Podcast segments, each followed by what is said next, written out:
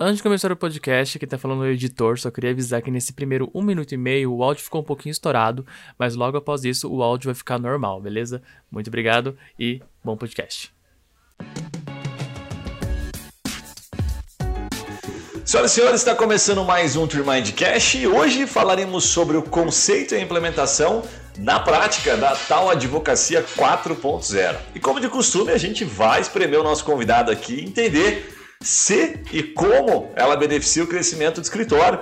Afinal, será que ajuda a gerar mais negócio? Vou deixar essa pergunta no ar aqui para o Marcelo daqui a pouco responder, tá?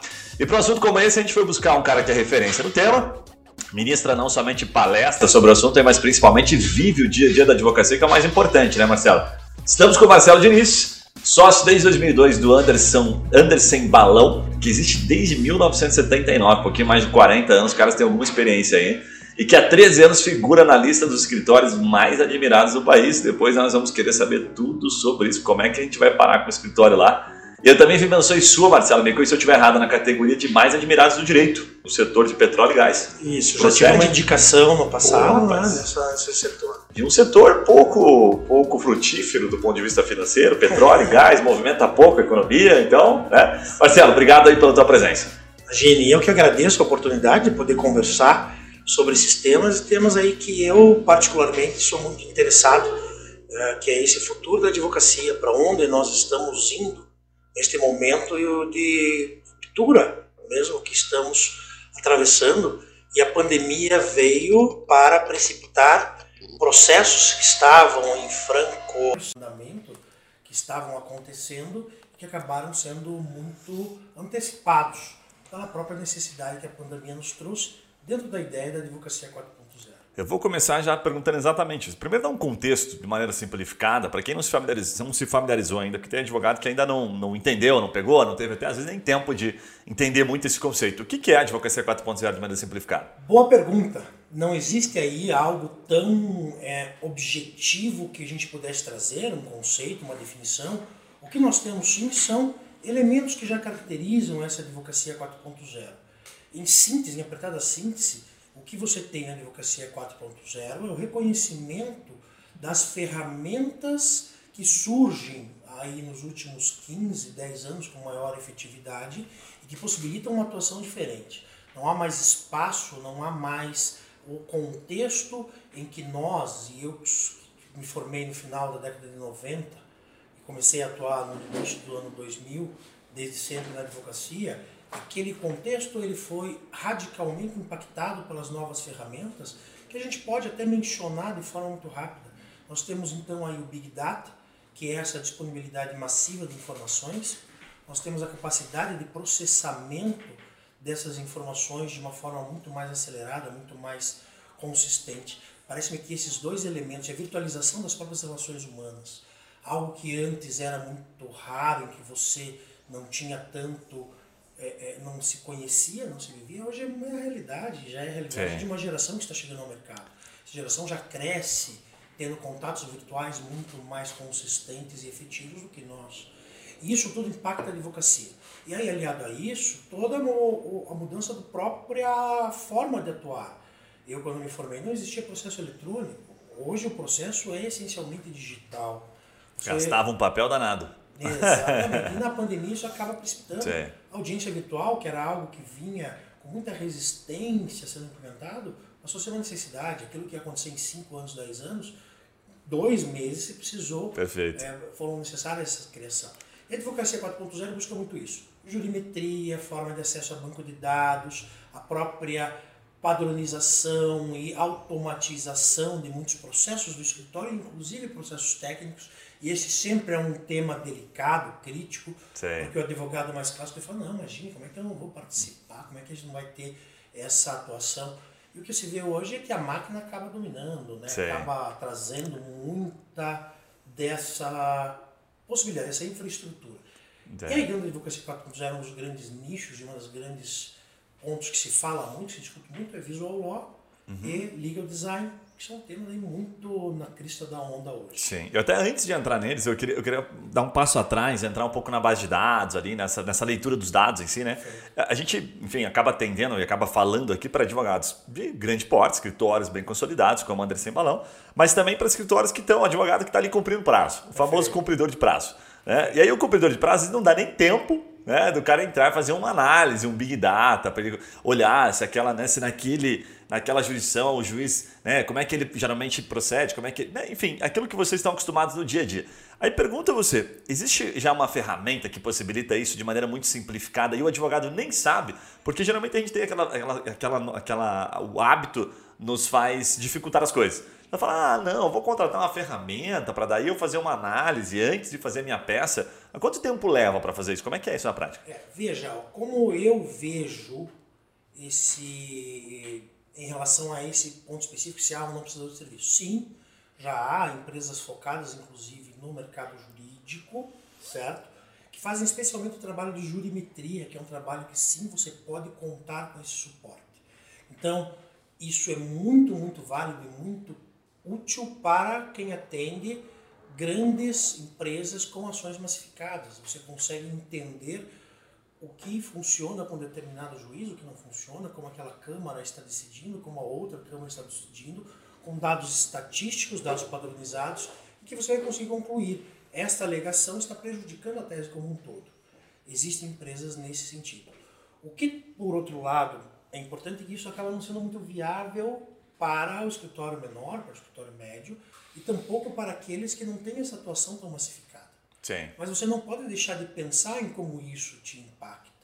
Um exemplo muito prático. Quando você fala massificado ali, até para ver se eu captei bem, eu faço, faço bem o papel do leigo aqui, do advogado, tá? É, é justamente pelo, pelo ponto de que ele, ele, acaba fazendo um estudo quase na própria base, né, do seu próprio contencioso, certo? Perfeito. Então ele não consegue acessar outras, nem todas as ferramentas, consegue acessar outras situações como aquela, outros processos que correram como aquele, para poder analisar se o dele né, tá encaminhando né, para um lado legal ou não, né?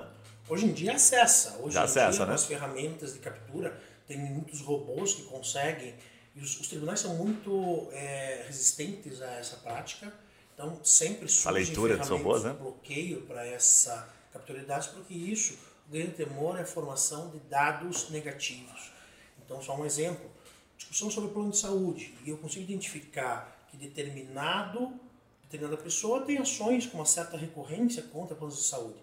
Isso poderia ser utilizado por uma empresa que fornece esse serviço para recusar uma proposta dessa pessoa, ou mesmo na, na esfera trabalhista, ah, aquele cadastro negativo e tudo mais. Então eles veem isso com uma grande resistência. Mas existem dados públicos, eu consigo ter acesso hoje à base dos julgados, dos precedentes, tudo aquilo que o determinado tribunal decide, está disponível. Com ferramentas de processo de captura e processamento automatizado dessas informações, você tem condições de aquele trabalho que manualmente levaria dias, você faz em uma manhã, ou melhor, em uma noite, o robô fica rodando isso de noite. Porém, isso precisa, não é uma ferramenta, o advogado tem essa questão de normalmente estar muito envolvido com a parte técnica do senso e ele não tem uma ligação, ele não consegue parar para pensar em estratégia, não consegue parar para pensar um pouco melhor em gestão. E o que a gente costuma dizer é que não existe magia, você não vai conseguir pegar Fato. um código pim que de repente, bom, é só apertar esse botão, jamais será. O tempo que você leva para conseguir utilizar uma ferramenta como essa, Perfeito. ele é um tempo que se você não tem um pensamento, se você já não tem uma, uma reflexão sobre isso, não vai te adiantar nada. Você é uma ferramenta, tá, e agora? Bom, agora você precisa me dizer, eu, ferramenta automatizada, preciso saber que, que você, você, quer, quer extrair. Né? E se você não para para pensar o que você vai buscar nisso, é algo que você vai gastar um, um, um valor, vai sair falando mal, às vezes, da ferramenta que não funciona, mas porque você não investiu aquele tempo. E esse tempo é necessário, não há ferramenta. Nós no escritório já buscamos muitas vezes consultoria em diversos pontos, ah, financeiro, às vezes RH. E o que a gente percebe é o seguinte, o que esses profissionais trazem é um conhecimento, mas ele precisa que o advogado pare e reflita. Para onde eu vou, o que eu quero, o que está acontecendo. Tem que dedicar tempo para aquilo, não tem milagre, né? Não tem milagre, mas existem aí algumas ferramentas, algumas dicas, vamos dizer assim, Boa. que podem ajudar muito. Tá? Então, por exemplo, petições longas. Nessa advocacia 4.0 não há mais espaço para isso. O que um juiz há 20 anos, quando eu comecei, tinha um tempo X para fazer, hoje ele tem 50% desse tempo ou menos. O volume de trabalho é muito grande. Outro ponto, então, reduzir, reduzir ao máximo. objetividade total. Objetividade e, e, principalmente nesse aspecto, tudo aquilo que você googar, os quatro termos que você jogar no Google ou jogar em outra ferramenta de pesquisa ou na própria pesquisa de jurisprudência do tribunal, retornarão com os mesmos elementos que aquele juiz que está analisando, ou melhor, o seu assessor encontrará. Então hoje você pega as petições com 5, 6 páginas, e a gente já fez, eu já fiz até é, pessoalmente algum trocar ideias, às vezes, com assessores, mas você escuta o que, que você precisa para melhorar o seu trabalho. Porque tem muito esse pensamento. É, não posso aí achar que esse juiz, não, ele tem a obrigação de ler tudo que eu entregar. Hum. Tese sim, mas na prática, com aquele volume, você acha que ele aprofundará a atenção numa petição de 50 páginas ou aquela petição com 10 páginas, sumarizando os pontos relevantes, o que, que é ponto controvertido, e muitas vezes economizando 10 páginas, 5 páginas de citações absolutamente desnecessárias de números julgados de jurisprudência. O juiz tem acesso às ferramentas. É diferente de 20 anos, quando a gente ia no tribunal, pegava aqueles grandes livros, pesquisava normalmente e encontrar aquele precedente era um diferencial. Era um diferencial. Né? Qualquer um que pesquise hoje, então você não pode mais ter esse gasto de tempo. Informações organizadas, documentos organizados, ter um fair play muito grande com o magistrado. Isso na parte do contencioso, digamos assim. E na parte de consultoria, essas ferramentas também são úteis, mas principalmente as ferramentas é, informáticas. Você não tem como admitir hoje um documento que vai com erro crasso de português, porque a ferramenta do Word revisa. Peraí, o que está errado na tua configuração? O que está configurando a tua ferramenta? Então, o, o, o, advogado ele não usa um editor informatizado de texto. Usa uma máquina de escrever com uma telinha em muitas situações. é, tudo, qualquer automatização que você tem aí, ela vai te facilitar o tempo, porque o advogado é tempo. Você precisa ter este tempo que ninguém mais tem para fazer um trabalho de qualidade. Quando você consegue afastar trabalhos mais mecanizados, então um contrato que você possa ter ali uma padronização mínima, banco de cláusulas, todas essas, todos esses instrumentos entram no contexto da advocacia 4.0. Perfeito. Que busca essa, essa, colaboração. Você sabe que você me lembrou até um operador que a gente já indicou aqui, e que é, é utilizar o operador do Google, que é relativamente simples, né? A gente sempre fala para o advogado aqui, porque também não tem obrigação de entender, a gente que acaba estudando mais tecnologia acaba transmitindo. Mas que é quando você. O Google é um, é um grande, é um site mãe, né? Então você falou de robô, que ele fica a noite, tendo, a noite inteira lendo, você, advogado, pode ir lá e burlar, você não precisa nem do robô ficar lendo. Então você usa o operador, você colocando site, dois pontos e o site, até mesmo daquele tribunal, se o Google tiver fazendo leitura lá dentro, que você bem observou, nem sempre a informação está pública, então nem o Google consegue indexar, porque ele rouba toda aquela informação, não é rouba no bom sentido, ele traz para dentro do site dele, ela fica indexada. Então ela não fica, não está lendo lá dentro, ele puxou, fica no site dele. Então quando você usa site dois pontos aí, entre aspas, você coloca qualquer palavra-chave dentro daquele site, ele te entrega. Pronto, em ordem, inclusive por publicação. E aí você dá um mais, você fala, eu quero com essa palavra-chave, mas quero com mais essa daqui, ó. Pum com mais essa decisão, com mais essa tese. Aí ele traz de novo, filtrando para você. Ele faz o trabalho, é só você saber usar o operador dele. Muito bacana isso que você comentou, porque ainda esses dias eu fiz uma capacitação interna com a nossa equipe lá, que era a utilização desses operadores nos sites de pesquisa de jurisprudência. Olha aí. As pessoas não utilizam e o que acontece? O exemplo concreto, nós precisávamos ter uma pesquisa que envolvia um tipo de, é, de procedimento em vários declaratórios. Eu precisava saber aqueles casos em que houve uma imposição de multa e eu precisava, contudo, excluir uma série de resultados que me apareciam, Boa. resultados esses que tinham lá 100 ações, porque era uma grande discussão. E a gente foi amadurecendo isso e, e, e, a, e digamos, as linhas lógicas que você utiliza, você consegue fazer pesquisas muito amplas, mas muito dirigidas ao mesmo tempo. Porque quando eu é pesquisava simplesmente com termos abertos, ele não encontrava. Então a gente foi me dizendo, ó, eu quero uma pesquisa em que apareça embargos de declaração ou embargos declaratórios. O que, que eu fazia? Então eu preciso de uma pesquisa que apareça embargos ou declaração minto. Nesse caso a gente fez embargos mais declarat, vamos dizer, tudo que parecia com aquele qualquer sufixo depois disso me importava. Então eu pegava declaração, eu pegava declaratórios. Bem então, legal. eu construí uma, um primeiro parênteses com os elementos. Então a gente vai pegar tudo que é em declaração ou declaratórios. E aí eu precisava multa ou uh, protelatório. Só que às vezes aparecia multa, a multa era muito ampla, então eu preciso próximo do protelatório. A gente foi construindo que a gente conseguiu fazer uma pesquisa que no primeiro momento aparecia 3.500 julgados. Nós limitamos essa pesquisa para um universo de 100. Quando eu brinco com eles, né? 100 julgados pode ler tudo, né? Eu não ler todos aprofundadamente, Sim. mas uma leitura diagonal para você já ir selecionando. Perfeito. É exatamente Utilizar essa a ideia. Você, em vez de gastar 6 horas, reflete um pouco, pensa, o que, eu quero? Não, isso aqui não está bom para mim, então eu vou usar o não. E as pessoas simplesmente não conhecem isso, simplesmente é. colocam um termo geral lá.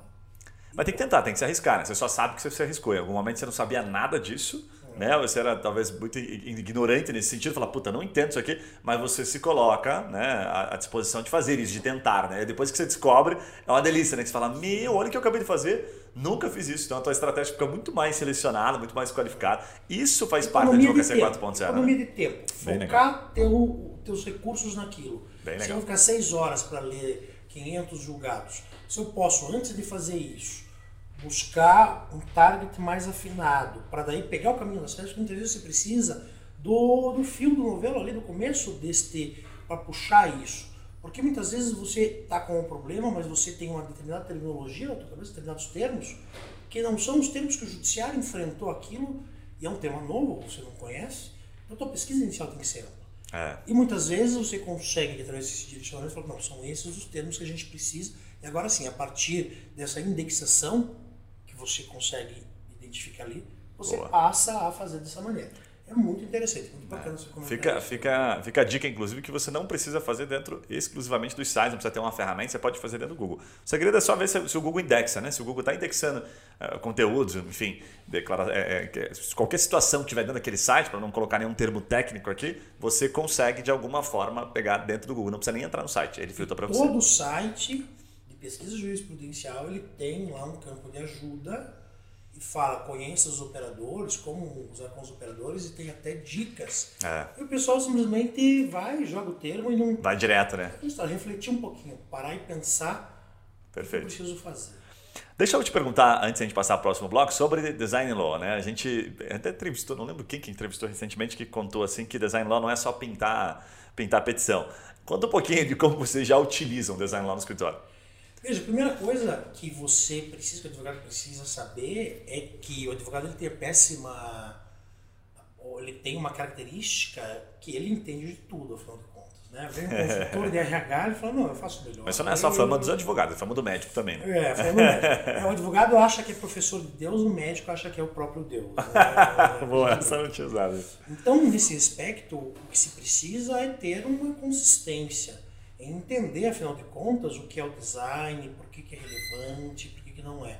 Porque você fala, é, ah, é legal design ou visual law. Não, é só botar aqui uma corzinha? Não, definitivamente não. Aquilo tem que estar pertinente. Né? Então, é um campo que eu ainda não tenho uma segurança. Eu estudo, estudei, estudo muito mais tipografia jurídica, é um tema que Legal. tem interseção com isso, mas no legal design, na, no, Isoló, é, são campos que ainda estão muito incipientes e tem realmente tudo isso. O que você precisa entender? Isso é mais uma ferramenta e não é um fim em si mesmo. Por que, que você vai colocar uma tabela colorida? Por quê? Por que você vai colocar um desenho? Faz sentido? Se fizer sentido, ok.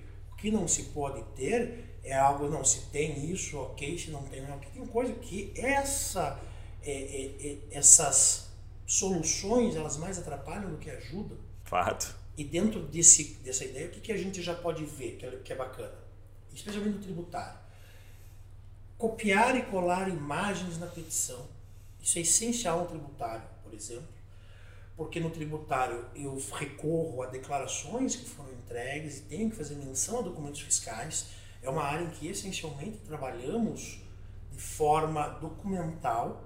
E se eu puder levar ao magistrado a aquela informação que ele precisa, que estará evidentemente no arquivo anexo, uhum. evidentemente no documento. Como sempre esteve, né? Como perfeito. Mas se eu puder colocar exatamente ali, naquele local, a informação que ele precisa, que eu estou mencionando, isso eu facilita a vida dele. É uma ferramenta Com que certeza. é muito boa. Outra ferramenta, linha do tempo, usado bastante. No tempo é super legal. Coloridinha mesmo, a gente até usa o Canvas para algumas situações como essa porque o, o Canvas é um, é um software, né, um app que é muito intuitivo e ele tem uma aparência muito mais profissional do que simplesmente pegar o, o, a ferramenta que o próprio Word traz embarcado. Aí fácil de mexer lá. E tem tudo isso aí já pronto lá, né? Fácil, você tem os templates, a gente é. faz muito rapidamente. Isso facilita. E sempre pensar nesse sentido. Existe alguma ferramenta visual que facilitará a vida do meu interlocutor, não só no contencioso, mas no próprio consultivo. Perfeito. Então, muitas vezes parecer aquele jurídico, às vezes pego os pareceres que eu fiz 15 anos atrás, assim, eu vejo e falo, meu Deus do céu, 20 páginas. Será que o cliente leu? Muitas vezes não.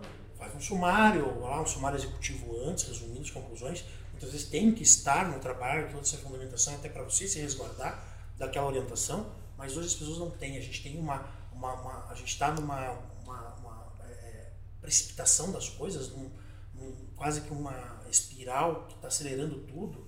Se você não levar aquilo que a pessoa precisa entender, deixando disponível e com uma forma fácil de navegabilidade no teu documento, caso seja necessária, necessário o aprofundamento, você simplesmente vai passar batido e você não vai fazer nenhum trabalho. Poxa, mas meu parecer estava super consistente, achei tudo, tinha todas as doutrinas, tudo bem, mas você não conseguiu fazer com que o destinatário do teu trabalho se interessasse e lesse. E é meio minuto que você tem para pescá-lo do interesse.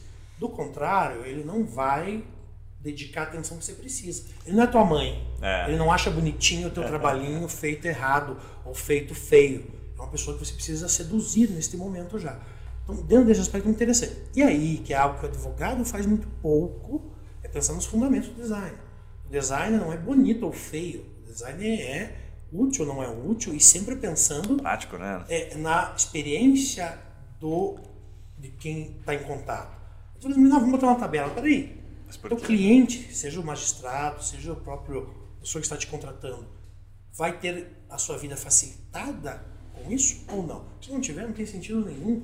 Isso só é um trabalho que vai ficar mais pesado. Sabe que tem algumas coisas bobas aí que a gente acaba sempre mencionando que faz a diferença, sempre o advogado. O primeiro ponto que esses dias eu, eu comentei com o advogado que eu tinha visto uma peça e ela estava bem colorida assim. E ele tinha usado, de fato, né, as, um dos pontos ali, vamos colocar dentro do design law, usado erroneamente, né, várias cores ali. E aí, quando eu perguntei, eu falei assim, e aí? Por que, que você utilizou isso aqui? Ah, não, porque agora está sendo utilizado e tal. Uh, e aí a reflexão que eu provoquei foi assim, você sabe explicar o porquê dessa lógica aqui de cores? Aí, ah, mais ou menos, não sabe explicar. Se você não sabe explicar, você não vai saber aplicar. Então, quando você aplica, aplique o básico. Entenda só o feijão com arroz. Tipo, daí eu falei para ele, entenda sobre hierarquia visual. É aquilo que você bate o olho, o que, que chama atenção? Daí eu provoquei ele, o que, que chama atenção para você aqui? É, tudo estava chamando atenção. Eu falei, quando tudo chama atenção, nada, nada chama. chama. atenção. Você tá, tá, gritando, né? Você está gritando, ferrou. E aí ele, ah, pois é, agora faz sentido. Eu falei, então bate em hierarquia. Só hierarquia visual, chame atenção para um ponto, um detalhe. E se na, na, dúvida, é um ou dois pontos, é o mais simplificado possível, né? Para que daí você consiga começar a entender. Porque a hora que você começa a usar um pouquinho, começa a fazer mais sentido. Fala, puta, aqui ficou complexo. É, e uma outra dica que a gente sempre passava aqui no marketing funciona também assim, peça para uma pessoa, sei lá, até uma pessoa um pouquinho mais experiente, colocar uma pessoa de 65, 70 anos e outra de 15 fazer uma leitura rápida aqui. Se ela conseguir, ela não precisa entender com profundidade, mas se ela conseguir captar a mensagem, já valeu pra caramba, porque você simplificou a ponto de qualquer um entender. Isso faz uma grande diferença. Então, assim, tem algumas coisas básicas, assim, né? mas saber explicar aquilo que você está falando é fundamental, senão você não vai conseguir Perfeito. nunca aplicar com propriedade, né? Faz sentido, Marcelo? Faz todo sentido. Top. Não sei se o break é já, porque esse é um tema que rende. Né? Quando eu falo de hierarquia visual, é muito interessante. Você tem os americanos tratam muito desse tema de apresentação e tudo mais, porque existe aí nos Estados Unidos um conceito de que direito não é ciência, direito é um pouco arte, é um pouco retórica, é um pouco técnico conhecimento, e no Brasil a gente tem, por uma tradição de você querer afastar das ciências humanas, das, vamos dizer, das, é, das técnicas humanas, propriamente ditas, e querer deixar como uma ciência pura. Quer puxar um pouquinho? Puxa, pode puxar o braço para ti. É, Aí, dentro desse conceito, que você comentou, ah, hierarquia visual. Essencial, hierarquia é. do texto. O Começa por isso aí, né? O advogado ele não utiliza, por exemplo, tamanhos de letras diferentes, porque, porque você começa a, a, a, redigir e tudo isso vem sendo estruturado. Não, pega um modelo, pega um modelo, e numa hora esse modelo era uma máquina de escrever, era um modelo de uma máquina elétrica que não tinha essa Não tinha variação de tamanho? Não tinha variação de tamanho, a gente continua usando igual. Sabe, continua Boa. fazendo-se Bem da lembrado. mesma forma, sem que você possa permitir que a pessoa faça uma leitura, aquele scan reading, né? Que a gente tem nos Estados Unidos, que é um termo que se usa muito, que é uma leitura diagonal. Deixa eu ver do que se trata. Opa, entendi. Simplificando, é tipo abrir o site da Gazeta do Povo e ler um conteúdo, uma matéria. Isso, e aquela coisa de você ter o lead no primeiro parágrafo, do que, que você está tratando, quem, como, quando, onde, porquê, é, isso traduzido para a tese que você está trazendo ao juiz, de uma discussão assim sensata. Eu Perfeito. as pessoas, não adianta você ficar indignado porque aquela informação que você colocou importante não foi considerada. Você não vai conseguir fazer com que isso mude, é uma realidade, é uma premissa, e essa premissa não está na tua, na tua disponibilidade de alterar. Você Perfeito. pode fazer. Como que eu posso fazer com que o magistrado considere isso? Como é que eu vou melhorar isso? Posso fazer um resumo? Posso fazer aqui uma espécie de ementa da minha tese, que você não vai chamar desse nome, para não confundir o magistrado? Posso Ótimo. colocar bullet points? Um grande exemplo que a gente sempre coloca, vamos usar bullet points. Bullet points você sumariza o que é importante. Quando eu tenho algo que, que eu preciso que ele veja A, B, C, D, olha, são esses os principais argumentos que eu vou te trazer. Bullet Destaque- points mais conhecido com bolinha, Bolinha, e né, isso, a listinha. A gente acaba Não, fica tranquilo, fica tranquilo. A bolinha é uma coisa que é essencial, porque você destaca aquele rol, aquela listinha que estava meio Perfeito. perdida lá, você organiza a cabeça de quem vai analisar aquilo ali, quem estará analisando. E cria até curiosidade. Exato. E tem Você coisa que ele não vai precisar ver. Não. Ah, dá é, princípio da capacidade contributiva. Pô, já escrevi uma tese disso daqui. Meu mestrado, eu, magistrado, já tenho tese escrita sobre isso, não preciso ver isso. Eu passo batido. Eu vou Perfeito. direto naquilo que me importa para eu decidir aquilo que está sobre o meu. eh, que você submeteu a mim. E as pessoas não utilizam isso e não têm essa noção. E ainda se tem no Brasil muito apego ao escrever empolado, inversão de ordem de frase, frase intercalada por vírgulas. Costumo brincar, às vezes, né, que você está passando essa treininha, estagiário diz, escute, você é o mestre Yoda? Você é o mestre dos magos. Cara, então não inverta a frase. Sujeito, verbo, predicado, ponto. Sabe? Vai simples. Simples. Deixa isso para tua tese conclusão de curso. E é impressionante como as pessoas, depois que começam a incorporar essa lógica, elas percebem. Você não dá aula em faculdade, né? Como? Você não dá aula em faculdade. Não, Cadê? não, Mas eu ia se divertir. Quantos mestres É Yodas iam encontrar? É, sabe? E, e às vezes um termo mais difícil, que Sim. a pessoa sequer usa certo. Eu lembro que eu, logo quando comecei, eu trabalhei com a professora Teresa Rodolfo, eu usava um determinado termo, eu acho que era sem prejuízo. Eu sei que eu usava errado. Ela olhou pra mim e falou, você não sabe usar esse termo, não use mais. Eu falei, tá bom. Só- De verdade, eu peguei o dicionário e realmente eu não tinha... Te ajudou, te Eu ajudou. não tinha uma exata concepção, uma exata visão do que era Perfeito. aquilo. Perfeito. Então, frase direta, você não usar, sabe, muita frase entre vírgulas, tentar ter um raciocínio muito lógico, de você isolar as ideias em frases, parágrafos e capítulos, se for o caso, Muito bom. sobre capítulos, evitar quebrar demais. E tem coisa que você, naquele afã de fazer um bom trabalho, não, eu tenho que colocar tudo. Essa eu acho que é o mais difícil de Essa é você conseguir fazer esse trabalho do que não levar de informação. Para você é importante, você está conhecendo o caso, você analisou profundamente. É aquele, cara, esse detalhe para mim parece importante. O juiz não vai ser, ele, ele precisa das informações para Puxa só um pouquinho o braço, Marcelo. Isso. Pode pode encostar, fica à vontade. Fica à vontade de chamar isso aí. Ele precisa das informações para tomar essa decisão. Sim. Então, muitas vezes aquilo que é um argumento adicional, mais lateral, que está lá um pontinho, você fica preocupado, devo levar ou não, muitas vezes não deve ser levado.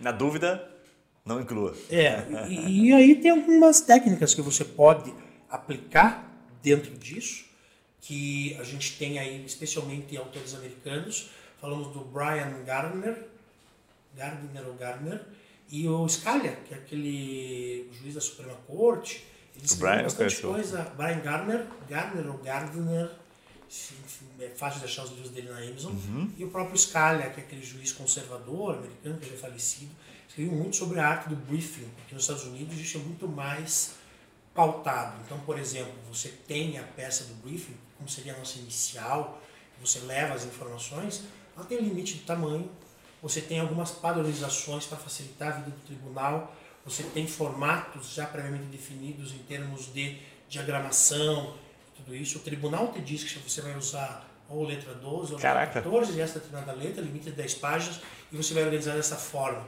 E você, quando analisa isso, você vê que faz sentido porque é o teu cliente dizendo o que ele quer, que é o magistrado. O que nós temos é uma intenção de que o meu sentido. cliente receba o que eu quero oferecer. Não, eu preciso me adaptar a ele. E fica, ah, mas o juiz ganha muito bem para isso. Não é um argumento válido. Cada um sabe onde o calo aperta o seu sapato, onde, onde, onde o sapato aperta o seu pé. Você não sabe a realidade dele, não sabe que tem que às vezes, correr atrás de papel higiênico para o cartório, porque não tem, e vem incomodá-lo por isso. Até aquelas estatísticas antigas, não teve? Tem, uma, tem algumas que são clássicas, você deve saber melhor que eu. Mas tem aquela que o juiz era capaz de. Tinha uns juízes, enfim, conseguiam ah, fazer a leitura de 7 a 14, 15 processos em um dia. E aí analisaram lá numa proporção. Não sei se foi no Poder do Hábito, não sei que livro que eu li de, de base de dados e falava, acho que era um livro de Big Data. E ele contava que eles. É, um livro de Big Data, agora eu lembrei. Ele contava que os juízes que faziam a leitura pela manhã e que tomavam decisões pela manhã estavam mais propensos a dizer um sim. Esse livro é um livro que fala das decisões judiciais. É. Não consegui ainda ler, já baixei no meu Kindle aí. É tá muito legal. fila. E é interessante porque o que ele traz são elementos que te mostram como aquela quase que é um mito quando você acredita que a análise será uma análise imparcial. E quando eu falo de imparcialidade, Perfeito. não falo de o juiz ser parcial porque ele não gosta de você ou gosta da outra parte. Não é isso. É que somos seres humanos e como seres humanos nós temos uma complexidade de facetas e de elementos que nos levam a dizer essa Nós somos influenciáveis, de fato, né? se não me engano, é um autor israelense que fez a pesquisa nos Estados Unidos. E depois É. até eu posso compartilhar Vou tentar lembrar a gente também depois, eu tenho colocar. ele.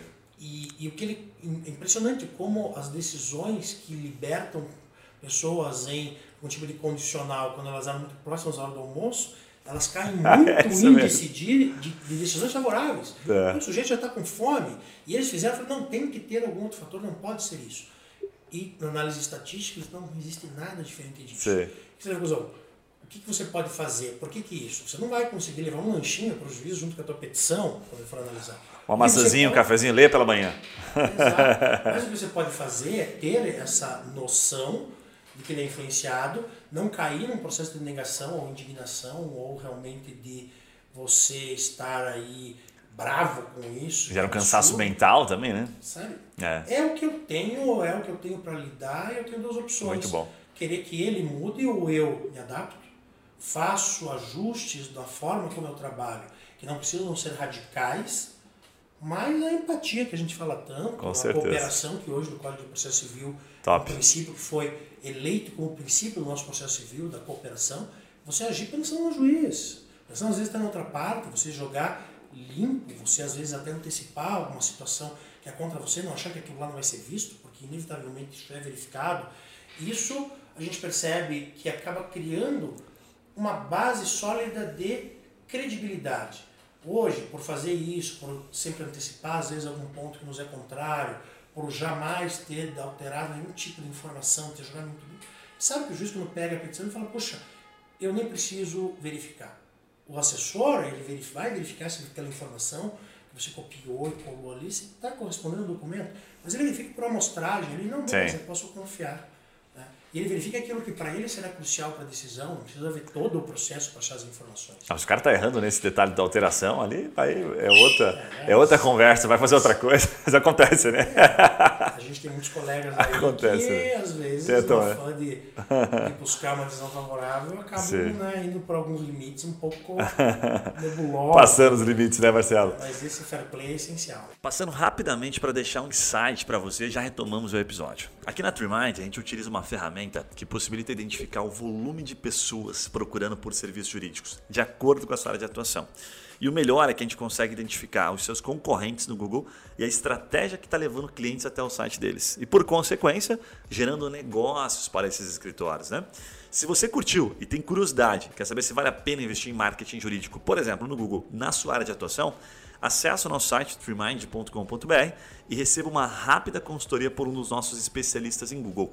Combinado? Voltamos ao episódio, um abraço e até lá. Marcelo, você fala, cara, super bem sobre esse assunto, dá para ficar uns dois dias falando sobre ele, mas para eu depois não, não receber feedbacks negativos aqui, eu dizer, pô, você só falou sobre direito 4.0, queríamos saber sobre o escritório, sobre direito empresarial, posicionamento, que eu, eu sei que vocês têm uma, uma forma de, de, de, lidar com as coisas e o posicionamento histórico do escritório é sensacional. Então eu queria te começar dando um contexto aqui, e você me corrija se eu estiver errado, mas o escritório ele, ele iniciou né, com foco no direito internacional e marítimo, Talvez isso explique um pouquinho, por óbvio, a sede em Paranaguá, né, que é uma cidade portuária, para você que não é aqui do Paraná e não conhece.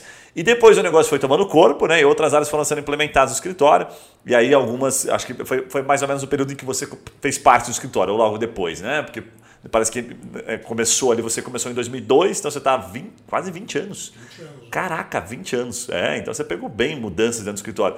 Tá correto esse contexto? Eu queria te fazer uma pergunta. Vocês têm um posicionamento de núcleo, né, com equipes voltadas para os segmentos de mercado? É, e aí a pergunta que eu queria te fazer é assim: quais são os prós e contras desse formato?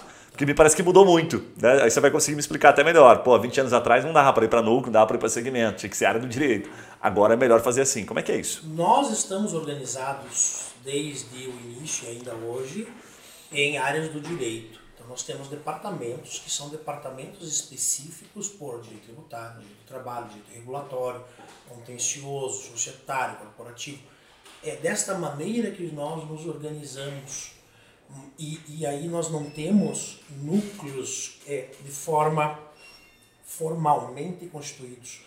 Eu não vou dizer para você que eu tenho lá um núcleo de oil and gas, eu tenho um núcleo de, de informática, o que nós temos é uma atuação que cuida desse aspecto.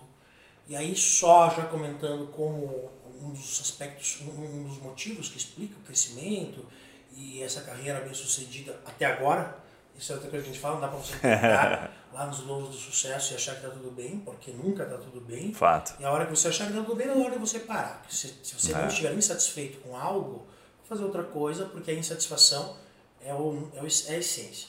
E aí é muito de você conhecer o seu cliente. Para conhecer o seu cliente, está muito do nicho do mercado. Então, muito mais do que você ter setores ou departamentos por áreas, você precisa ter muito claro que você não pode fazer um bom atendimento sem essas informações, sem esse conhecimento. Chega uma empresa nova. Aí vem o conceito multidisciplinar, né, que é utilizado. Quem é a empresa?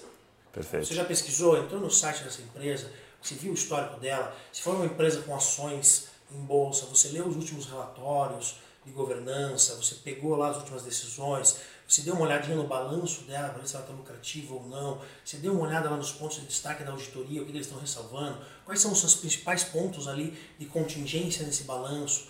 Com isso, você já forma uma visão sobre o teu cliente especificamente, que muitas vezes você vai descobrir na reunião. Mas peraí, qual é o problema que você tem? Não, eu vi já esse problema, eu sei como funciona.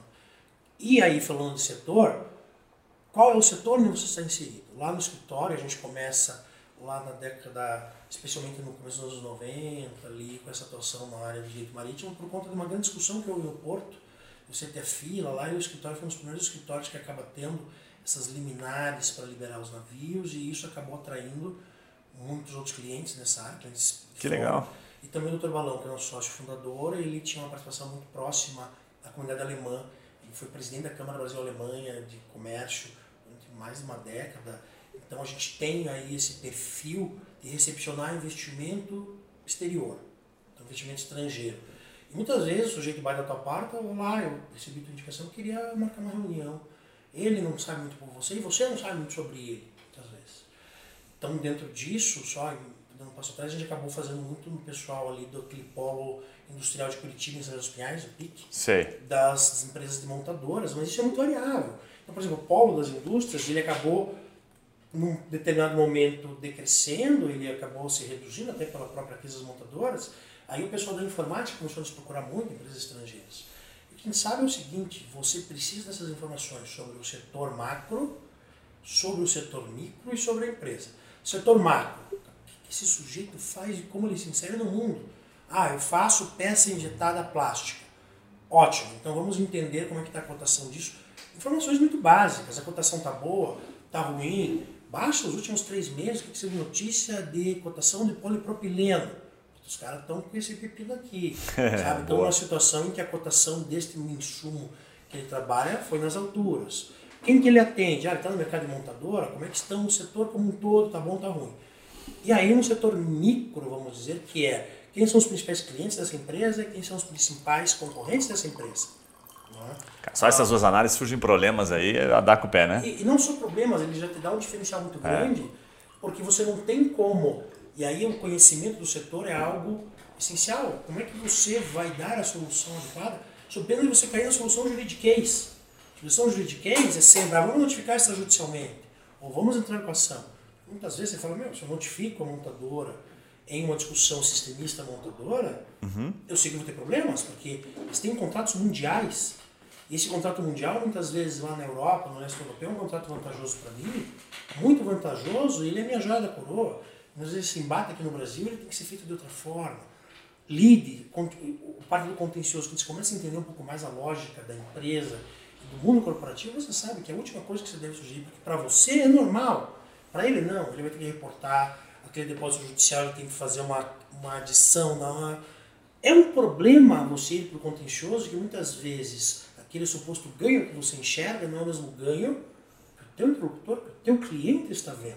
E Perfeito. quando você não conseguir compreender essa filosofia, é, você não vai conseguir. E até por isso que a gente não, não tem muito, muito congelamento das, de, dos setores. A gente tem pessoas que sabem muito de setores, até por conta desse, desse crescimento. Então, pessoas que atuam praticamente só atividades portuárias, que tem esse foco, tem outros advogados que acabam tendo um foco muito grande em desenvolvedores de sistema, que nós atendemos muitos, gente assim. Sim. Mas a gente sabe que não é algo, ou pelo menos nós não conseguimos até o momento, é, uma sistematização que fosse adequada para alocar uma pessoa nisso. Até porque, para você entender de um desenvolvedor de sistema, que atende Banco do Brasil, atende Correios aqui, um exemplo concreto que eu estou te dando. Sim. Muitas vezes não vai adiantar só saber como é que está o meu cliente, eu tenho que saber o cliente do meu cliente, que às vezes é outro setor, é outra situação, entender como é que está esse cara, saber quem é ele.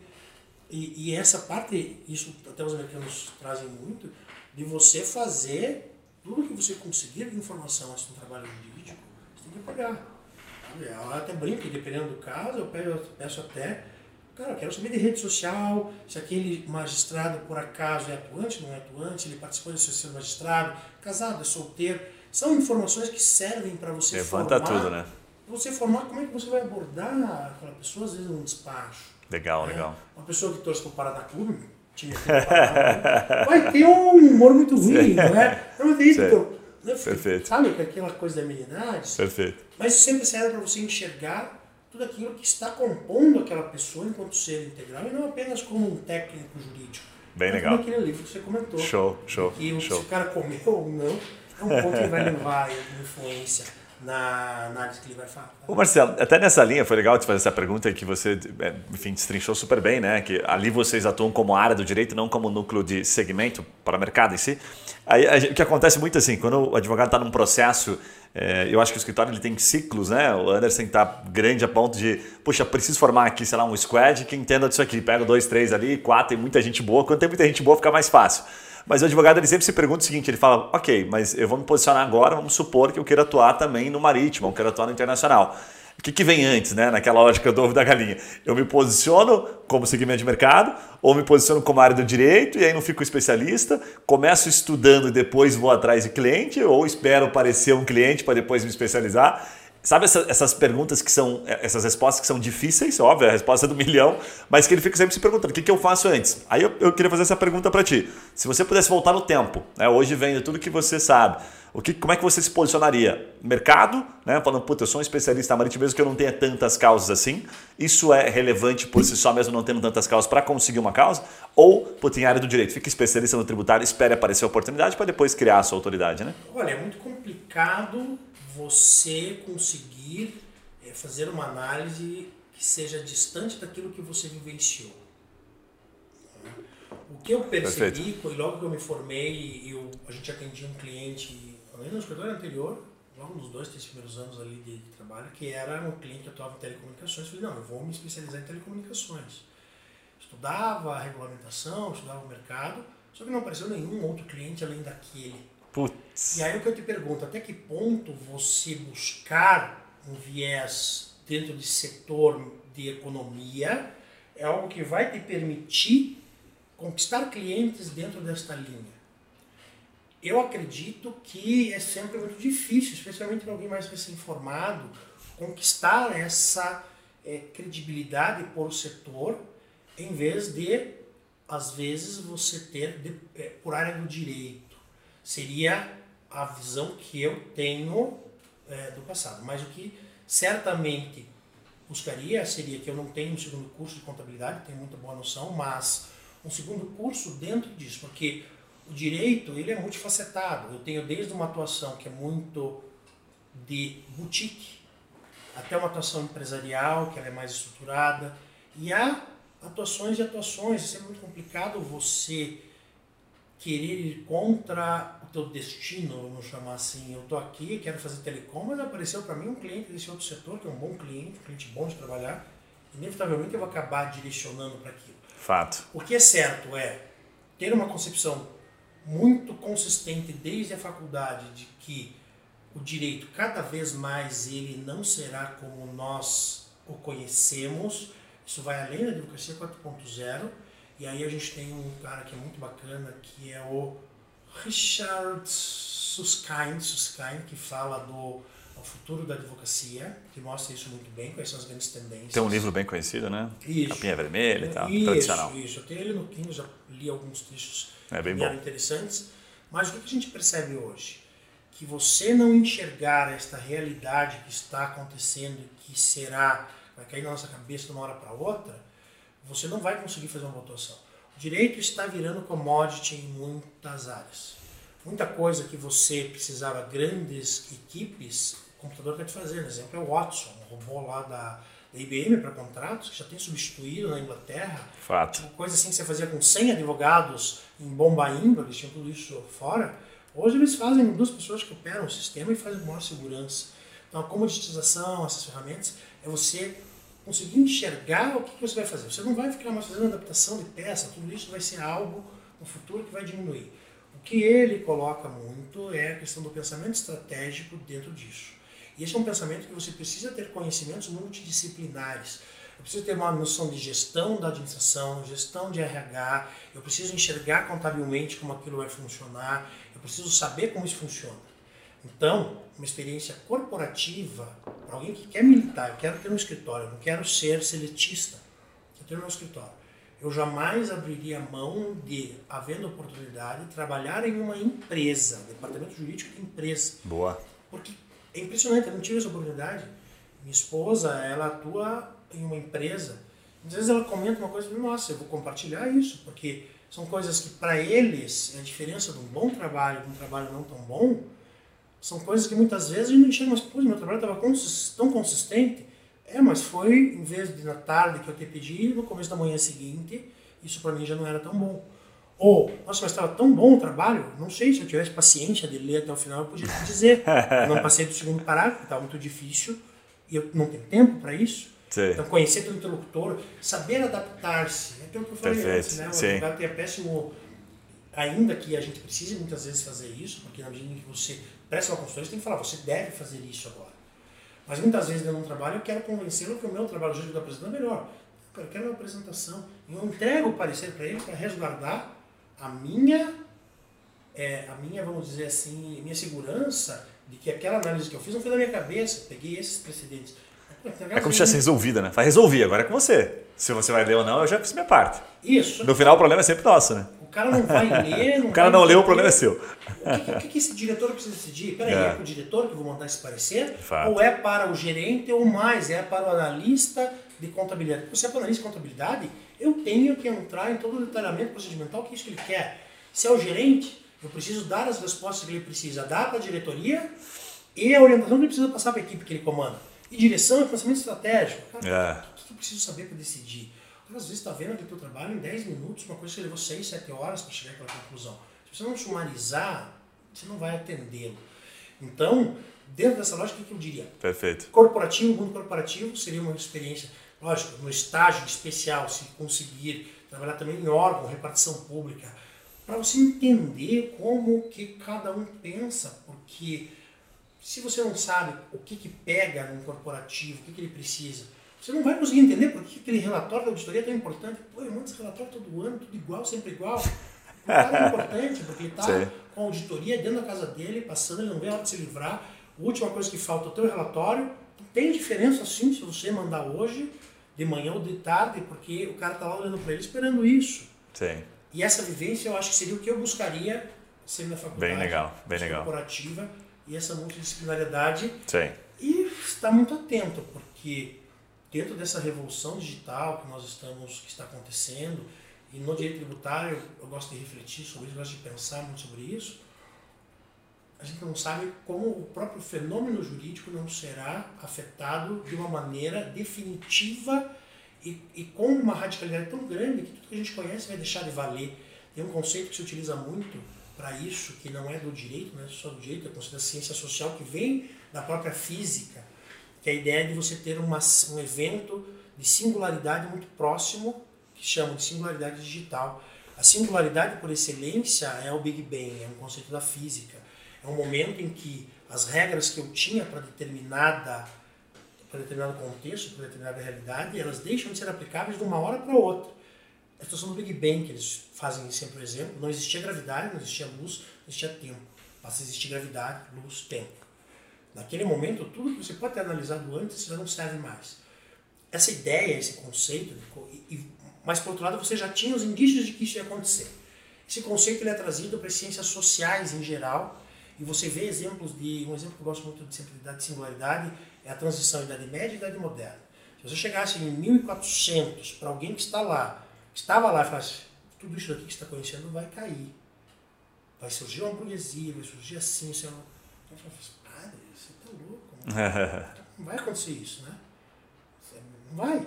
Se chegasse em 1500, é verdade. E já existiam todos os elementos. Fala, puta, daqui a gente não viu, daqui a gente não viu, daqui a gente não viu. Mesma coisa da industrialização, que é. que você fazia. É chamado também de exponencialidade, né? Quando a gente fala que a velocidade das coisas ela não é linear, né? Chega um momento nós estamos nós vivemos o tempo todo em várias economias o conceito de exponencialidade, né? A gente não cresce de modo linear até um certo ponto. E aí dali para frente você fala, não, isso aqui dentro dessa lógica vai crescer daqui 20 anos, nós teremos isso aqui. Não, ele vai crescer em 4 vai crescer em 2, que é o conceito de exponencialidade. Cara, é muito louco isso. Lei de Moore fala disso. É, é exatamente. nessa parte é da muito doido. a lei de Moore... Que a conta que eles fazem até hoje eu não entendi. Mas é aquela coisa, fala, assim. É, você, em cada tempo, você vai ter uhum. duplicação da capacidade de processamento em metade do tempo em que você levou para duplicar antes. Uhum. Parábola. Isso vem acontecendo. Acreditava-se que o limite máximo seria a temperatura dos processadores, que era um limite que não se conseguia, e você está tendo semicondutores, você está tendo outros materiais. A história dos semicondutores, né, que provocou muito isso, muito legal. E tudo isso vai impactar o direito. É. É, então, no, no, na parte de direitos humanos, o pessoal que estuda isso, já fala muito disso. Se você tiver apenas um cérebro com substituição de todos os órgãos, isso já é algo que você tem um horizonte que não é mais ficção científica, por simplesmente, você já começa a trabalhar com substituição disso. É uma pessoa ainda só tem o cérebro, não tem mais nada, tem a consciência. Boa. Ou ao contrário, tem este corpo em outra consciência, você tem isso. As pessoas falam muito dessa, dessa ficção científica, esse futurismo de ah, consciência do autômato, do robô no caso. Eu acho que é muito menos por isso, as, as, as mudanças elas são mais suaves, mas ao mesmo tempo mais radicais. Então eu não vou ter um autômato que vai substituir o ser humano, eu vou ter um ser humano que vai ter uma simbiose, e tudo isso no direito vai ser um impacto muito grande. Então, no direito tributário, é um exemplo onde eu posso ver concretamente isso. O direito tributário foi todo calcado sobre a ideia de lançamento fiscal. Para quem não sabe, eu tenho então um determinado evento, na realidade, que ele deve ser tributado, é uma manifestação de riqueza, que o Estado tem que pegar um pedaço disso. Antigamente acontecia isso, eu tinha todo o trabalho de lançamento, que era a forma como o fisco ficava sabendo disso. Ou eu declarava, ou o fisco vinha e lançava. A ideia de lançamento era uma separação total. Hoje, a integração via escrituração digital ela está absurda. Eu tenho clientes que são grandes contribuintes, que estão totalmente diferenciado, que ele comete um erro na, na, declaração, você transmitiu hoje, dali dois dias o fiscal liga, escuta, eu acho que você errou uhum. aqui. Uma cooperação maior, você tem, tem uma redução. Eu já, eu já vi chegar por correio, viu? Santa Catarina tem alguns estados que são mais avançados que a multa chega por correio. Nesse caso, ele não chega avisando que errou, né? Ele chega direto com a multa. Olha, essa é a diferença aqui do que você deixou de, é. de isso, recolher. Não existe mais ser humano atuando na receita, no Perfeito. lançamento dessas multas. Por mais que a gente justifique que a gente fala, ah, é, mas é complexo, pagar um imposto é, é complexo. Só que, por outro lado, e aí você mas começa é a ter alterações que precisam ser pensadas. No direito tributário brasileiro, a multa de ofício ela é 75%. Então, se você, contribuinte, não levou um determinado evento ao conhecimento do fisco e ele precisou atuar, ele vai te lançar uma multa de 75% do imposto devido. Só que isso é justificado por quê? É um desestímulo para que se faça isso. Você até ganha um desconto enorme para você pagar em dia, né? Mas pagar 30 dias, mas enfim. Tenho tudo isso integrado. Sim, perfeito. Que o fisco puxa essa pendência apertando um botão, que eu não tenho mais um, um, um vamos dizer, um custo da máquina administrativa, que eu tenho, na verdade, um algoritmo que cruza informações. Perfeito. Até que ponto 75% é uma multa razoável uma situação como essa? Faz sentido. E só que em algum momento não vai acabar o lançamento tributário, que é toda a essência do direito tributário. O próprio sigilo fiscal, ele hoje, ele está muito flexibilizado, mas ao mesmo tempo o conceito de igualdade fiscal, de capacidade contributiva, ele ganha importância. E tudo isso vai mudar, sabe, daqui a 20 anos. E as pessoas falam em singularidade digital. Por isso que às vezes eu me pergunto até que ponto a gente pensar demais. Que eu vou fazer é algo que pensar no dia seguinte, e lógico, ter essa capacidade, estar atento a tudo isso, sempre fazer o melhor trabalho que você puder, e o melhor trabalho hoje em dia ele é complicado porque o volume de informações é muito grande à sua disposição, então é muito mais difícil você selecionar o que é ruim. Gera uma certa obesidade ali, sabe? dificulta. Né? E você, é. sabe, Hoje em dia, Faz Receita Federal, eles devem publicar uma média de sabe, 10, 15 soluções de consulta dia. Você precisa ver aquilo, precisa estar por dentro mais ou menos daquilo, mas e aí? Tá? Eu acho que estar muito atento a essa questão, como própria economia vai se desenvolver, porque está tudo a ver com o dinheiro. Perfeito. Onde vai estar o dinheiro? Porque amanhã depois a gente tiver realmente essa automatização muito grande, autômatos fazendo trabalho do ser humano, quem que vai pagar você para fazer alguma coisa, para você ter dinheiro para gastar alguma coisa? Perfeito. Então, essa visão que eu acho que é muito Bem bacana. legal. E ele deu dominar toda essa ferramenta de automatização. É. Marcelo, eu quero, eu quero aproveitar e entrar né, agora com os dois pés, inclusive, no direito tributário. A gente já deu uma pincelada e, porque você é especialista nessa área, não tem como a gente encerrar sem falar sobre isso. A, pergunta que, a primeira pergunta que eu queria te fazer é o seguinte, cara. É, atuação, primeiro, assim, do direito tributário, né? Você já deu uma, uma pincelada, mas eu queria reforçar isso, né? O tributário, ele vem antes ou depois de entrar no cliente? Assim, o tributário puxa o cliente hoje, né? Ou ele acaba sendo aquela área que, puta, o cliente entrou e aí ele descobre que dá para, né, entra um constitutivo tributário, ele está fazendo algumas coisas erradas. Como é que é isso? Tem as duas coisas. Eu vejo muito que tem as duas coisas. O tributário, enquanto uma área estratégica de um cliente que você está ainda abrindo fronteiras, e aquele trabalho em que você é reconhecido por uma referência do direito tributário e por conta disso você precisa ter equipes que atuem também em outras áreas, porque não existe direito tributário bem feito sem um bom conhecimento de direito societário e sem um bom conhecimento Perfeito. de direito trabalhista. Você não consegue analisar o que é mais vantajoso, às vezes se eu aderir a CPRB ou se eu seguir tributando folha, você não ter um certo conhecimento do que está acontecendo no direito trabalhista. E a mesma coisa societário. Puxa vida, vamos fazer desta forma aqui, esse determinado planejamento, assim, assim, assado ah, mas vai ser viável passar esse ato societário na junta comercial? Então, existe essa ligação. No nosso caso concreto, a gente tem a nossa área de maior é, exposição para o direito societário corporativo por conta do perfil de recebermos investimentos estrangeiros. E isso normalmente começa por uma relação em que o advogado ele é procurador daquele investidor, o advogado faz assessoria de toda a constituição dessa nova pessoa jurídica, societário, corporativo público. Sim. Mas aí já entra a noção de direito tributário e tudo mais. O que eu digo é que este conhecimento, no mínimo é, geral, dessas três áreas, para quem quer fazer direito empresarial sem isso, você não consegue avançar. E aí vai muito do teu perfil, tá? Se você quer ter como carro-chefe tributário, contabilidade hoje é essencial, dominar essas partes de declarações, obrigações acessórias Sem isso, você não consegue ter como carro-chefe tributário. Sabe que eu te perguntei isso até? É, era uma pergunta meio, meio óbvia, assim, que acaba mudando de escritório para escritório, eu sempre faço ela aqui contextos diferentes.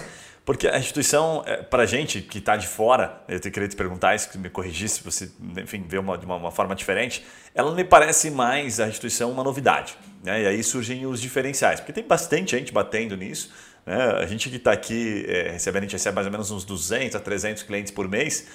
Impressionante. Teve um tempo que era LGPD, um tempo não, né? No passado, propriamente dito, só vinha advogado LGPD, querendo vender LGPD. E aí, junto com o LGPD, vinha muito tributário junto. Aí você, pô, mas você já atua no tributário? Não, não, eu estou migrando agora e tal. O que migrou de advogado para tributário, você deve ter percebido melhor do que eu. Então, primeiro que eu comecei a entender que a restituição não era mais uma novidade e não tinha tanta gente buscando a gente usa muito, muito software que mostra dados para a gente, é muita amostragem. Então não tem o cliente, ele não está entrando lá, restituição de SMS, PIS, COFINS. Ele não entra, não está procurando. Se ele não está procurando, a gente tem que provocar aquilo. Né? E aí, quando a gente entende que pô, ele não é mais novidade, o cliente não está procurando, a briga fica mais acirrada. Então você colocou super bem, achei bacana, porque pô, tem que entender do contrato, tem que entender do societário, para poder trazer isso como um plus, para trazer como secundário. Agora a pergunta que eu queria te fazer é o seguinte Desculpe. Fica à vontade. A pergunta segue nesse campo, porque uma coisa que é bem legal Não, pode falar, é pode falar. diferenciar uma atuação tributária propriamente dita uh -huh. de apenas trabalhar as teses tributárias. Sim. Até na comoditização do direito, que a gente vê o Suscai trabalhando muito bem, que hoje em dia as teses elas são conhecidas, eu não preciso Sim. mais ser um bom tributarista para fazer isso. Tem gente que vende pacotes, agora fica fulano isso. Vende pacotes de petições para você fazer. Já vi isso aí também. É algo que você baixa um processo bem feito, você sabe como ele acontece, você pode replicar com maior ou menor honestidade em relação a essa fonte que você está buscando. Perfeito. Isso é um tipo de atuação. Isso. Esse tipo de atuação envolve uma prospecção muito mais agressiva. Outra atuação é você conhecer também e saber os problemas que surgem do dia a dia essa é que eu te perguntar, era do consultivo mesmo, sabe? Consultivo versus. Isso. Não vou nem chamar de contencioso, vou chamar de restituição mesmo, porque ah, são teses, né? Isso. E aí, quando você está no consultivo, eu ia te perguntar, e aí? Como é que é a tua posição, a tua opinião sobre isso? Porque virou um mar de advogado tributarista vendendo tese. São vendedores de tese. E aí já me parece que vocês têm uma posição muito mais consultiva, que na verdade evita, inclusive, sanções e evita restituições. Você trabalha meio que, não vou dizer no, no, contra, né? Mas você acaba evitando várias coisas lá na frente, Essa né? A postura é conservadora, realmente. Nós não somos. Nós não Opa. somos vendedores de teses, vamos chamar assim, a gente não sabe vender para fora, mas nós temos no nosso portfólio todas as teses, até porque nossos clientes são abordados. Perfeito. E são abordados muitas vezes de uma forma que não é muito, vamos dizer, é, adequada. Ah, essa tese aqui está garantida. Está sendo elegante. Os caras abordam com dois pés na é, porta, literalmente. Né? né? Estão leiloando as teses. Que é a contribuição, limitação em 20 salários, a contribuição terceiro, sistema S. Ela falou, uhum. que a tese ganha. Puxa, a vida não é, o tema ainda tá. Sabe, o jogo está acontecendo ainda. O juiz não apitou no final do jogo para essa discussão. O pessoal vê, não, é garantido. E faz qualquer negócio, tira para o labor e tudo mais. Isso acaba tendo uma certa canibalização. Fato. Mas nós estamos ali para essa cultura. Mas o que nós vemos, e nós gostamos de trabalhar assim, é uma, uma, um tratamento sempre conjunto, consultivo e a própria parte do contencioso, porque empresas e empresas, tem empresa que essa tese é muito boa, para outra não é tão boa. Uma não é a mesma tese, é, esse cara tem lucro esse ano. Se eu vou lá e trabalho para ele essa tese depositando em juízo este valor que ele está discutindo, isso não é dedutível para ele, ele vai aumentar o valor do imposto de renda federal que ele vai pagar no ano. Então, para esse cara, é melhor que ele pague e a gente restitua essa parcela do ICMS, por exemplo, porque isso vai fazer com que ele pague menos tributo esse ano, ano que vem, que as coisas mudam. Essa análise Manter equilíbrio, né? Já pensa sabe, na saúde da empresa. É entender muito de contabilidade, Fato. que também está sujeita a essa revolução digital. O contador guarda-livros que fazia lançamento, ele não existe mais. Hoje em dia o contador, ele opera sistema, ele tem que falar linha TXT, ele tem que saber o que está constando lá, onde está dando erro. Tem uma série de, de uma, uma, uma, linhas de programação e descobrir aonde que está a parametrização que está errada. Então, é, não existe tributário sem você ter um bom conhecimento de contabilidade. O ideal para alguém que realmente queira ter como carro-chefe é ser contador também, é ter a formação, não precisa ser presencial, vai fazer um EAD, que seja o caso, sabe? faça ali às vezes um curso técnico, que seja, mas sem você saber contabilidade, você vai chegar com uma bela solução jurídica, o problema vai falar, pois é, mas não funciona na prática disso, disso e disso. E você não vai ter argumentos para mostrar por que, que dá para fazer aquilo da forma como você está sugerindo. Perfeito. Então, para fazer tributário de verdade, contabilidade está muito por dentro disso. É, você como especialista até te perguntar aqui sobre a questão de oportunidade, né? Primeiro, se você identifica oportunidades dentro do tributário, porque a ideia é realmente bater no tributário para advogados que querem entrar nessa área, que já estão na área, mas estão com dificuldades. A gente encontra muito advogado com dificuldade de prospectar nessa bem linha de restituição e não muito no consultivo. Pouquíssimos advogados chegam aqui tentando vender o consultivo, a grande maioria quer vender tese. E a gente pergunta assim, onde é que estão as oportunidades que enxerga de mercado, segmentos bem difíceis de atuar e que falta mão de obra? É, não só falando de tributário, né, vamos dizer assim, mas pensando um pouco em setor econômico, eu até vi, desculpa te cortar, no teu LinkedIn, bem bacana, depois eu vou pedir no final para você deixar. Você colocou, você publicou, compartilhou uma recente de carbono, acho que de, de instituição de crédito de carbono, né? Isso, Salvo engano, né? Isso. Super legal. E é um negócio que pouquíssima gente entende. Nem sabem que existe esse crédito de carbono disponível para várias empresas. A parte de infraestrutura segue, como sempre, como de costume, o Brasil segue com grandes carências de grandes projetos, segue com o Estado sendo ainda muito ineficiente no atendimento disso tudo. Então, o que a gente costuma dizer é que a parte de infraestrutura sempre é interessante. É você acompanhar edital, por exemplo, agora tem o edital 5G. Vai lá, dá uma olhada, entende o que está acontecendo nisso, como é que o Estado está atuando nisso. Edital de uma linha férrea, edital aí de uma PPP para determinada situação. Perfeito. Poxa vida, mas não atua no tema. Não atua, mas quer atuar. Então você tem que estar por dentro disso, porque a hora que a oportunidade aparecer para você, se você não estiver pronto com essas informações, você não conseguirá de uma forma adequada, realmente pescar essa prospecção, porque é aqueles cinco minutos que você mostra que entende do negócio. Né? Então essa parte eu acho muito interessante. Parte de crédito carbono. Você falou um negócio interessante. Eu, esses dias eu fui, fui reforçado, né? É, tem certos assuntos que a gente é, vai buscar, não para exatamente ajudar, nos ajudar tecnicamente, aliás, longe disso, mas só para vender. Porque te ajuda a vender. Você traz uma ou duas informações que o cliente fala: caraca, esse cara realmente. Porque você leu efetivamente uma decisão, uma lei, uma coisa assim. parte. Eu, né? eu gosto nunca de pensar em vender. É, até porque o nosso perfil é um pouco mais conservador. Né? Claro, claro. comerciante tem essa parte muito de crescimento orgânico. Mas não é questão só de vender, não. Sim. Como é que você vai atender adequadamente Perfeito. se você não entende o teu cliente? Se você não conhece o teu cliente, como é que você vai saber o que ele precisa? Ele não te respeita, vai te respeitar, né? Porque não entende que você não e tem isso conhecimento. Isso surgindo. Puxa, o cara entende o negócio mas eu digo até, mas isso não é só para eu fechar o contrato, Sim. eu fazer o atendimento de uma forma boa e bem feita, sem essa informação, não vou conseguir, em algum claro, momento, precisar claro. disso. E eles perguntam de setores de infraestrutura e a parte de carbono, agora ela está muito mais, parecendo mais pragmática, a gente já teve várias discussões, agora vai carbono, não foi, agora vai. Antigo esse Mas agora, até por conta da Europa estar mais consistente nisso, é, compliance sempre, sempre da onda. E eu acho dizer que a LGPD continua assim, bom. Compliance abre porta, né? Porque muita empresa não fez e é algo que você precisa de uma manutenção, você não faz, vai embora e está feito para todo sempre.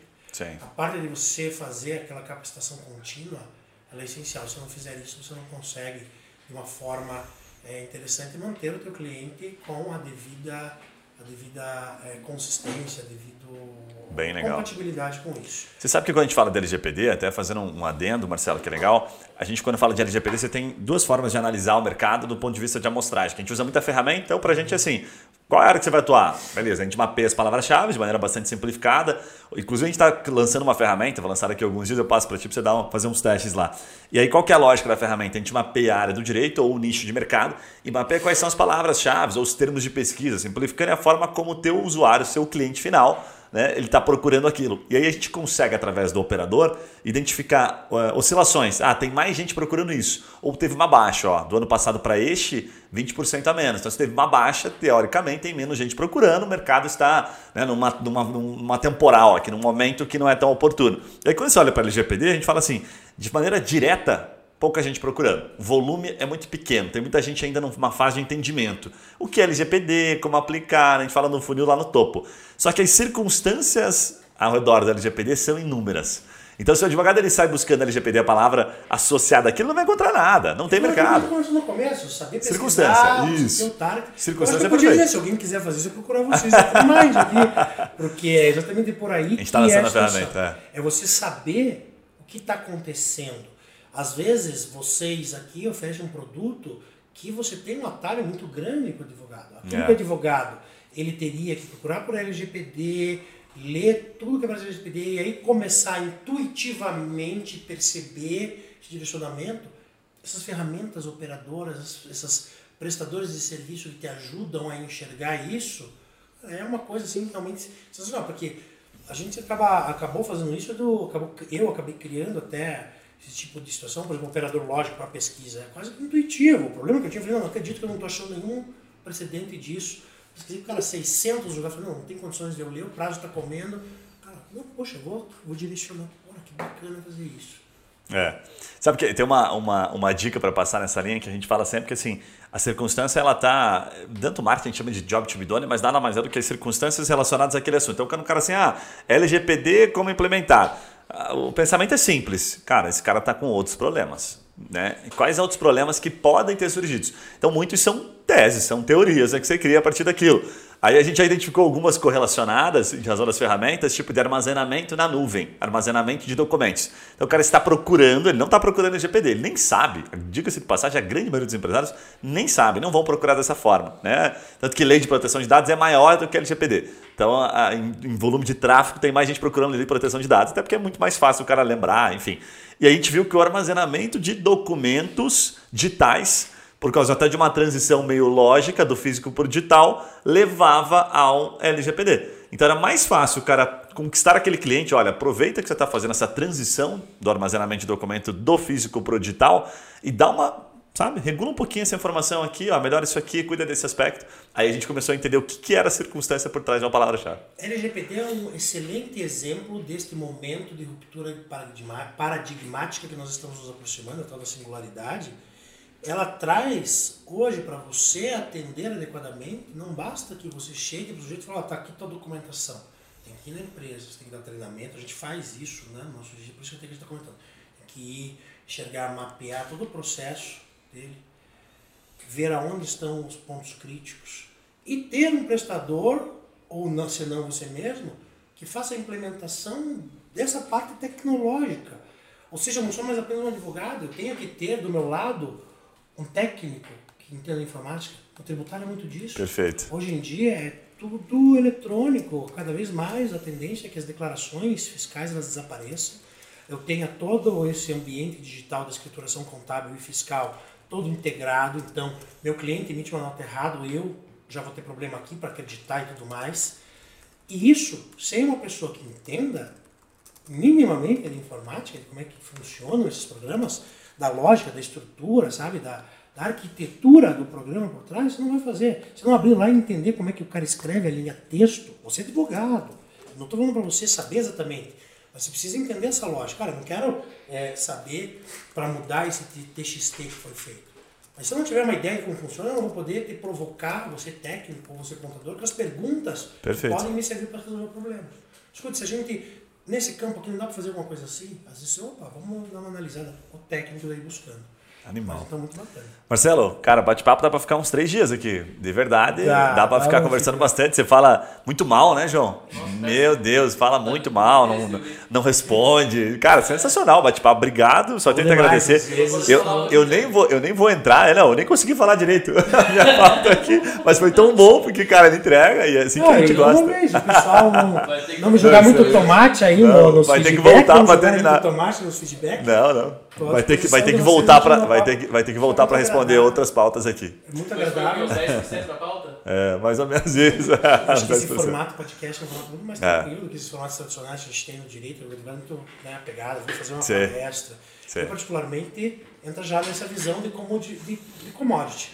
Tudo que eu vou falar tecnicamente não é novidade, porque Perfeito. você tem lá à disposição esses materiais. Agora, pensar criativamente sobre como você pode pegar esses diversos blocos, né, esses diversos é. legozinhos aí, esses diversos blocos de montar e reuni-los, uma atuação que vise o cliente. E se você quer vender por vender, nós tem que ter aí uma utopia mesmo. Eu quero prestar um serviço que vai ser o melhor serviço de advocacia que determinado setor teve ou que o tributário já teve. Lógico, é algo impossível de se atingir. Mas se você vender por vender, você uma hora o mercado vê que as coisas não funcionam muito bem e não é algo que vá ter essa consistência. Pensar na perpetuidade, né? Acho que vender faz parte, é importante, mas a perpetuidade é isso que você está falando, é atender com, com, uma excelência que possibilita. No, último, no penúltimo podcast, não lembro qual foi, o Matheus trouxe um dado aqui que era polêmico pra caramba. Matheus Aguirre, ele está inovando na advocacia com uma plataforma chamada Zeno, moleque super 10, está sempre nos comitês de inovação lá também. E ele trouxe um dado aqui, ele abriu o podcast contando o seguinte: 75%, segundo uma pesquisa, dos clientes não indicam o advogado. Falei, Matheus, você tá de sacanagem, isso não pode ser eu verdade. Eu ouvi o podcast dele, ah, é? esse dado que ele abre. Assusta, né? Ah, você fala, caramba. E é, e é a plena verdade, porque o advogado ele confia. Você, você acredita? Você confia nesse dado? Certeza, eu confio nele, confio no dado também, mas eu fiquei assustado. Esse dado ele é verdadeiro, um pouco menos na advocacia empresarial, que ela é muito mais competitiva. Mas sim, se você não estiver atento a isso, na advocacia empresarial é um pouco diferente desses dados, a plataforma dele busca atender aquele middle market ali da classe média, pessoa física, e fazer esse atendimento pela própria internet, indicando pessoas ali. São, é uma situação que sim, porque o advogado ele fecha esse contrato e ele não consegue, na velocidade necessária, fazer aquilo que a pessoa necessita. A pessoa tem uma carência ali, né, de que seja resolvido rápido e tudo mais. Isso no empresarial é muito a questão da velocidade da resposta. É. Um dos principais índices de toda pesquisa que reiteradamente aparece é tempo de resposta à tua mensagem. Não, isso se conectou totalmente com o que você trouxe aqui hoje. Você falou o tempo todo sobre isso, sobre atender bem, sobre atender bem, que no teu caso, né, no caso do escritório que está com esse percentual, que não tem esse dado, né, supondo aqui que ele está correto, que eu fiquei muito chateado em ouvir, é, é uma forma de resolver. Né? Não, esse dado, quero dizer, do 75% não indicar, é horrível. Um NPS menos 100, sei lá, é, é muito detrator, né? muita gente não gostando do atendimento, porque você trouxe muito bem. A gente que é vendedor, sempre está falando venda, venda, venda, venda, venda. Ela resolve no primeiro momento, né? é, o, é o famoso comprimido de dor de cabeça, mas não perpetua, né? não possibilita que você cresça com consistência, que é o que vocês vêm fazendo há anos. Né? Bem legal.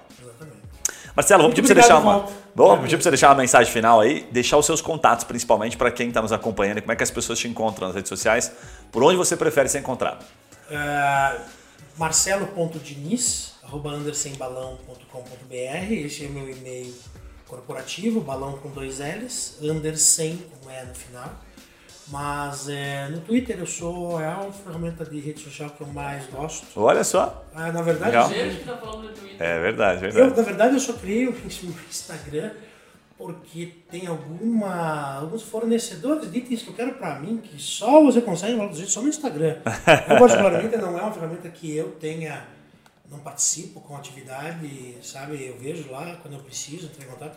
No Twitter, a forma como hoje eu é, vejo é Marcelo underline Diniz underline B arroba Twitter. Boa. Tá? E no, aí no, no LinkedIn, uma dica, aliás, é que tem outros Marcelo Diniz, coloca Marcelo Diniz Anderson.